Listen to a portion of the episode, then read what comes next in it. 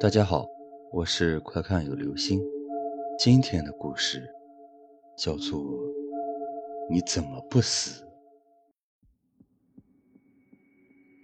十一岁那年，暑假结束的前一天，我的暑假作业找不到了。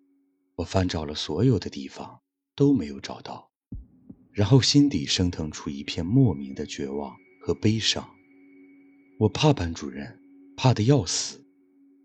那天晚上，我四处寻找家里的那瓶农药，平时就摆在电视柜旁边，而那晚却跟暑假作业一样，怎么都找不着。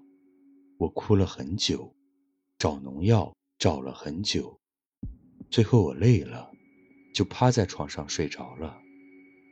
恍惚中，一个跟我一般大的小女孩出现在我的面前，面色黄绿，眼神怨毒，恶狠狠地问我：“你怎么不死？你怎么不死？”身边不知道什么时候多了一群穿着古旧的老人，咿咿呀呀的咒骂那个怨毒的小姑娘。最记得的是一个穿着布马褂的老太太，她厉声指责那女孩：“你快滚！你害不死她。”第二天，我惊奇地发现，作业就在书包里。我又特意的去电视柜那边看了一下，农药也在那里。好了，这就是今天的故事。你怎么不死？